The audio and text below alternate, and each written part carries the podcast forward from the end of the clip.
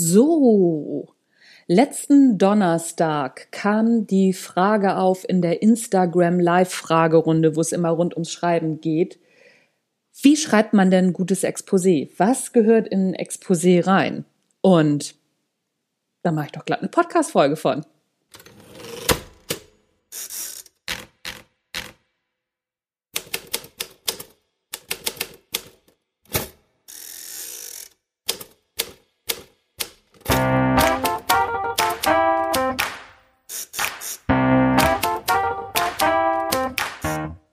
Hallo und herzlich willkommen zum Erfolgreich Schreiben Podcast, dein Lieblingspodcast rund ums Schreiben. Mein Name ist Anja Niekerken und wir legen sofort los.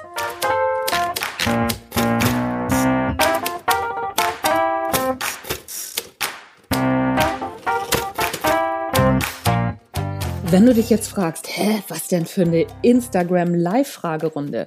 Auf meinem Instagram-Kanal Anja schreibt, mache ich alle zwei Wochen eine Live-Fragerunde. Da kannst du mir live alle Fragen rund ums Schreiben stellen. Eine Stunde lang beantworte ich alle deine Fragen. Also, es lohnt sich auf jeden Fall mal auf meinem Instagram-Kanal vorbeizuschauen.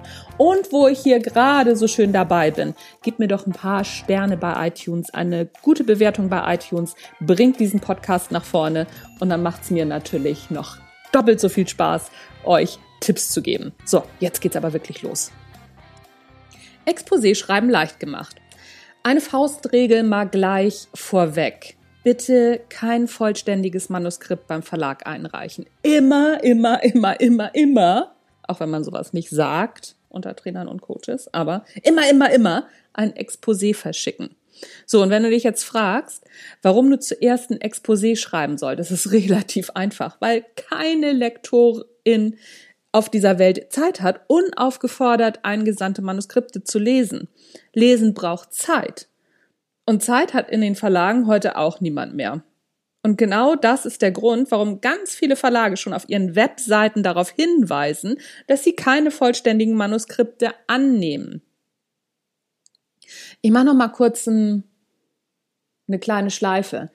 Weißt du, wie viele Manuskripte pro Tag bei so einem Verlag landen oder wie viele Exposés? Ich weiß, ich habe das schon hunderttausend Mal gesagt, aber 70.000 Bücher kommen auf den deutschen Markt pro Jahr. Und das sind die, die schon ausgesiebt worden sind. Das waren alles Exposés und alles Manuskripte, die mal gelesen worden sind. Von, weiß ich nicht, zwei bis drei MitarbeiterInnen, weil viel mehr sitzen da ja nicht. Lass es zehn sein, lass es zwanzig sein pro Verlag. So. Und jetzt stell dir mal vor, wie viel Körbe an Exposés und Manuskripten beim Verlag dann eingehen, um überhaupt dann auf diese 70.000 zu kommen. Das ist schon eine ganze Menge. Das ist der Grund, warum Verlage schon auf ihren Webseiten sagen, äh, äh, keine vollständigen Manuskripte. Einige Verlage haben sogar eigene Normen für Exposés entwickelt, um es ihren Lektoren und Lektorinnen noch viel leichter zu machen, um die Ideen vergleichbar zu machen. So. Und daher, wenn ein Verlag schon eine eigene Exposé-Norm hat, halte dich dran. Tust du das nicht, wird dein Exposé sehr wahrscheinlich gar nicht angeschaut, weil eben die Norm nicht eingehalten worden ist. Und da geht es gar nicht darum, dass die Verlage sagen so, oh, da verpassen wir einen guten Inhalt. Es gibt so viele gute Inhalte, unter denen die wählen können, dass die sich das einfach leisten können. Das hat nichts mit dir oder deiner Idee zu tun, sondern einfach, dass es viel mehr Aufwand bedeutet, das Exposé zu bearbeiten. Und warum sollten LektorInnen das tun, wenn noch mehr als 100 weitere Exposés auf ihren Stapeln liegen, die sich an die Norm gehalten haben und damit viel einfacher zu bearbeiten sind? Abgesehen davon ist es nicht so dramatisch, ein bestehendes Exposé auf die entsprechende Verlagsnorm kurz umzustricken. Es gibt Schlimmeres nämlich ein Exposé, was gar nicht erst gelesen wird. Mein erster Tipp, erstelle ein allgemeines Exposé und dann schau dir die Verlagsseiten an, ob die Normen für Exposés haben. Und dann passt du dein Exposé für den jeweiligen Verlag an. Hier kommt gleich der zweite Tipp. Mindestens 10 bis 30 Exposés rausschicken, nicht nur an einen Verlag. Das Gesetz der großen Zahl. Je mehr du rausschickst, umso höher ist die Wahrscheinlichkeit, dass dein Exposé angenommen wird. Und stell dir mal vor, dein Exposé wird von zwei Verlagen angenommen. Dann kannst du sogar anfangen zu verhandeln. Das wäre doch der Hit, oder? Und noch ein Punkt, warum du unbedingt ein Exposé schreiben solltest. Ein Exposé ist die beste Vorbereitung zum Schreiben. Das ist einer der besten Tipps, die ich in meinem Autorenleben von erfahrenen Sachbuchautorinnen und Autoren bekommen habe. Schreib immer zuerst das Exposé. Wer zuerst das Buch und dann das Exposé schreibt, dem fehlt zum einen die Klarheit und zum anderen reden die Verlage auch noch ein großes Stück mit. Es ist also sehr wahrscheinlich, dass du das ganze Buch nochmal umschreiben musst. Und das ist viel schmerzhafter, als erst ein Exposé zu schreiben und dann mit dem Verlag darüber zu sprechen, was am sinnvollsten ist. Und es ist eben auch wirklich viel einfacher, gemeinsam mit dem Verlag zu schreiben, denn da sitzen Profis, die haben Erfahrung. Mein Erstlingsbuch, Montags muss ich immer kotzen, Erste Hilfe gegen Arbeitsübelkeit, das war ursprünglich ganz anders von mir gedacht. Und ich bin wahnsinnig froh, dass ich erstmal nur ein Exposé eingereicht habe und dann erst mit dem eigenen Schreiben, eigenen Schreiben, genau, mit dem eigentlichen Schreiben wollte ich sagen, begonnen habe. Mit dem Buch habe ich auf einen Schlag am meisten über das Schreiben von Sachbüchern gelernt. Und obwohl ich kein fertiges Manuskript umschreiben musste, war es doch ein ziemlich schmerzhafter Prozess, schon mal das eine oder andere Kapitel, was ich eingereicht habe, dann ändern zu müssen und einige Ideen im Schreibprozess auch noch ganz loszulassen. Ich mag mir gar nicht vorstellen, wie ich gelitten hätte, wenn ich das Buch schon als Manuskript fertig gehabt hätte. Oh Gott, oh Gott, oh Gott. Da, also ich wäre gestorben, das kann ich euch sagen. Ich habe jetzt nochmal sieben Tipps für ein Exposé, das sitzt für euch. So, erstens das Anschreiben. Gutes Exposé hat immer ein Anschreiben. Auch wenn ich dazu rate, dieses erst zu erstellen, wenn das Exposé geschrieben ist, so ist doch das Anschreiben der erste Eindruck, den die LektorInnen von dir erhalten.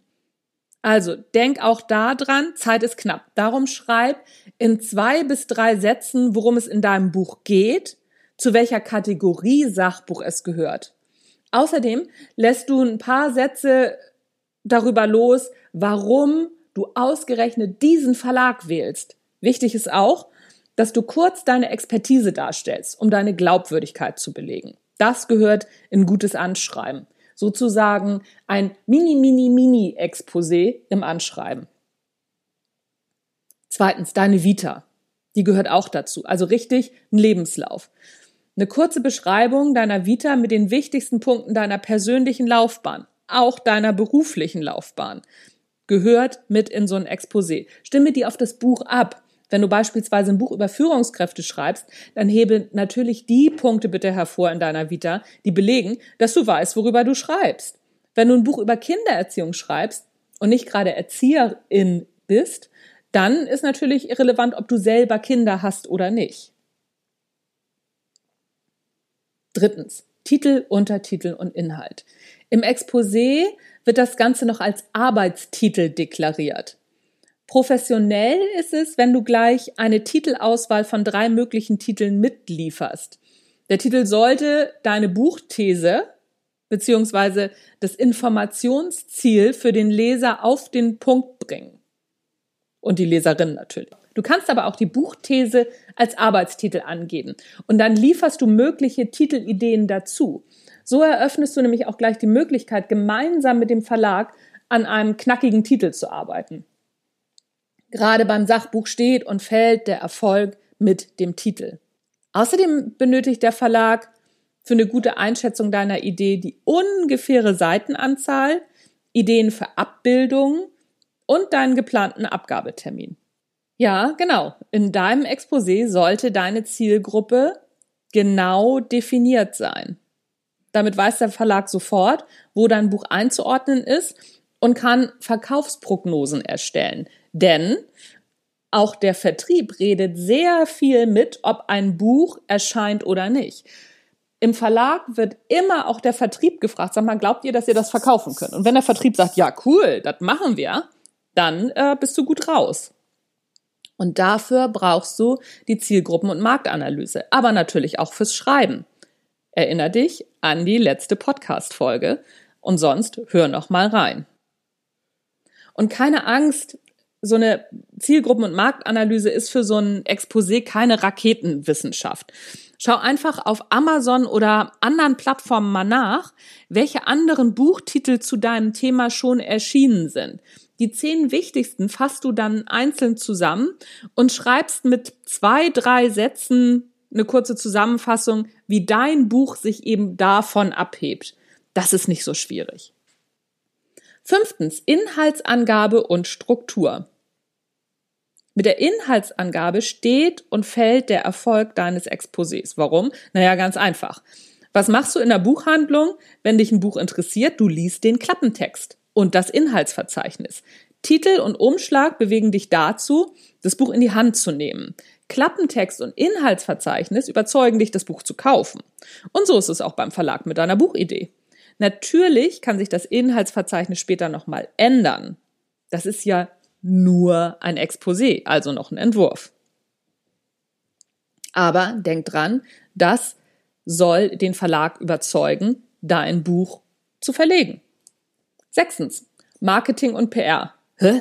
Ja, Marketing und PR gehören auf jeden Fall in ein gutes Sachbuchexposé. Ja, klar, das macht der Verlag auch. Aber hier will der Verlag wissen, welche Kontakte und Möglichkeiten du in den Ring werfen kannst. Hast du Pressekontakte oder Kontakte in deiner Branche, die du nutzen kannst, um dein Buch nach vorne zu bringen? Außerdem interessieren hier deine Ideen, wie man das Marketing für dein Buch ankurbeln könnte. Wie wäre es beispielsweise mit einem Vorwort eines prominenten Experten oder einer e prominenten Expertin? Ein Richtwert sind so fünf Ideen, die speziell zu dir und deinem Buch passen. Siebtens Probekapitel. Es gibt tatsächlich Schreibcoaches, die erzählen angehenden AutorInnen, dass ein Probekapitel kein Muss ist. Entschuldigung, das ist Bullshit. Ein Probekapitel muss sein. Vor allem, wenn du vorher noch nicht veröffentlicht hast. Wie soll denn der Verlag wissen, was du für einen Schreibstil hast? Wie soll denn der Verlag das beurteilen? Es gibt Verlage, die ohne Probekapitel überhaupt keine Exposés anschauen. Es gibt auch LektorInnen, die lesen nur die Probekapitel wenn diese Ihnen gefallen, schauen Sie sich den Rest erst an. Schnapp dir also das Kapitel des Buches, welches du am besten schreiben kannst und welches unentbehrlich für dein Buch ist. Nimm bitte nicht das Vorwort, das ist nämlich entbehrlich und bietet keine fundierten tieferen Einblicke in den Buchnutzen. Das war's.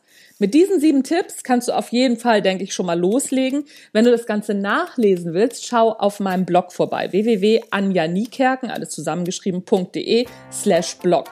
Da findest du diesen Podcast oder diese Podcast-Folge auch nochmal zum Nachlesen und kannst da dann dich auch dran entlanghangeln für dein Exposé. That's it, folks and friends. Mein Name ist Anja Niekerken. Das war der Erfolgreich Schreiben Podcast und ich bin raus für heute. Tschüss, bis zum nächsten Mal.